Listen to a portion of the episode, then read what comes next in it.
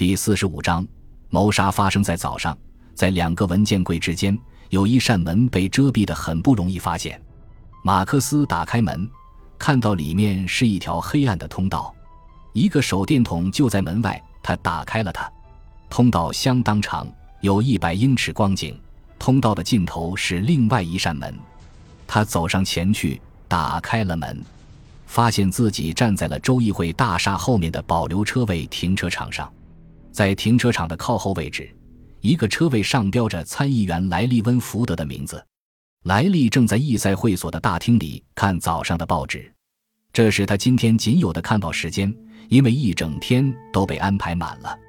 有一些人是昨天安排好见面的。但是他心情不好，没有见。昨天薇拉来过以后，他开始对其他事情难以集中注意力。在通向华盛顿并且在那里大干一场的道路上，他对于他的支持一直期望很深。是不是他误会他了？在过去的几年里，他一直确信他渴望得到他。显然，事实并非如此。也许他和赛琳娜的友谊才是真的。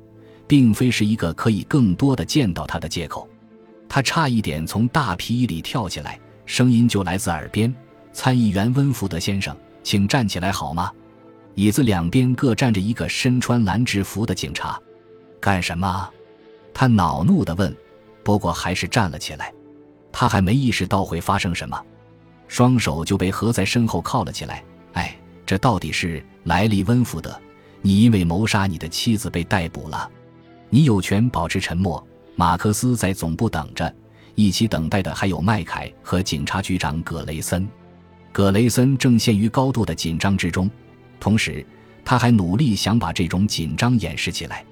尽管他确信是温福德干的，可是他手头没有一丁点实实在在的证据。在下令逮捕温福德之前，他还想：我是不是应该把我的职位赌在这个案子上？那正是他现在所做的。温福德被直接带到了局长办公室，他的脸涨得通红，好像三度晒伤。他的嘴在脸上抿出一条强硬的线条，而后线条消失了。你们他妈的知道自己在做什么吗？我要控告你们的整个部门，让他不复存在。你们毁了我的，够了，温福的。马克思抬了抬手。我们知道你谋杀了你妻子，我们还知道你是怎么做的。你疯了。我整天都在州议会大厦里面，进出的登记记录可以证明。麦凯显得很迷惑，而局长似乎随时会中风。告诉他我们是怎么知道的。他说：“很明显，他差不多想脱口说自己也很想知道。”星期一早上，你签名登记进了大厦。马克思开始说，他试着用一种不容置疑的确定口气表达，他觉得这样比较合适。接着。你去了你在大厦里面的办公室，几分钟以后，你乘着电梯到了地下室，穿过那儿的地下通道到了停车场，回家谋杀了你的妻子，然后你回到大厦，从地下通道进去，然后又回到了你的办公室。你是在九点稍过的时候回到办公室的。温福德有一两秒钟没有说话，瞪着面前注视着他的三张脸，接着他说：“你们没有证据。”马克思笑了。指纹，先生，你在地下室的门把手上留下了指纹，在地下通道和停车场之间的门上也有。对此，他其实并没有把握，不过他正在让实验室的同事们查验。如果他错了，温福德长长叹了口气，垂下了头。他把头抬起来，似乎要说什么，但是又把视线移到地上。我有一个问题，马克思说：“你为什么要这样做？”因为。温福德开口了，说出这一个词，实际上就等于开始了一段忏悔。因为赛琳娜说：“如果我继续为仕途奔忙，他就要和我离婚。”他对任何层面的政治都深恶痛绝，他丝毫也不想沾上一丁点。但是现在，不管我打算竞选什么位置，离婚都是一种打击。所以在权力和妻子之间，你更爱权力。马克思说：“我的第二个问题是。”为什么你在饿他的时候没有发生搏斗或者挣扎？他睡着了，在他完全醒过来之前，我制住了他的呼吸。他还是挣扎了几下，但是后来我理了理床，又把他弄成正在睡觉的姿势。为什么你不把现场弄成一个抢劫案？麦凯问。长时间的停顿以后，我没这么想过。我急着赶回州议会大厦。当时我想的是别人会来安慰我。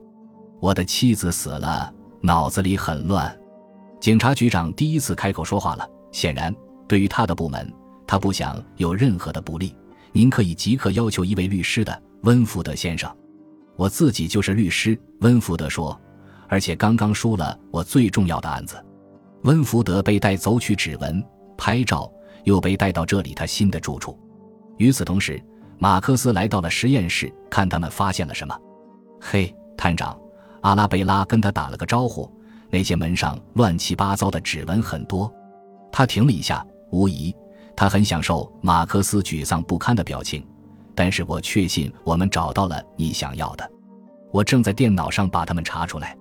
马克思离开办公室的时候，下午已经过去了大半。他快要到家的时候，接到了局长的电话。凶手被捕将是明天早报上最大的事件。格雷森说：“一个货真价实的头条新闻，所有的媒体都会欣喜若狂的。”他高兴的大笑。当公众得知他们的金色男孩沾上了污点，他们会很震惊的。确实，我也这么认为。马克思说：“干得漂亮，马克思！我知道你能做到。”明天我们将举行一个小小的庆祝会。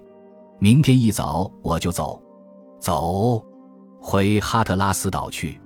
我还剩下几天假期可以钓鱼、打牌。不，不对，我要去提拉德尔菲格岛。感谢您的收听，喜欢别忘了订阅加关注，主页有更多精彩内容。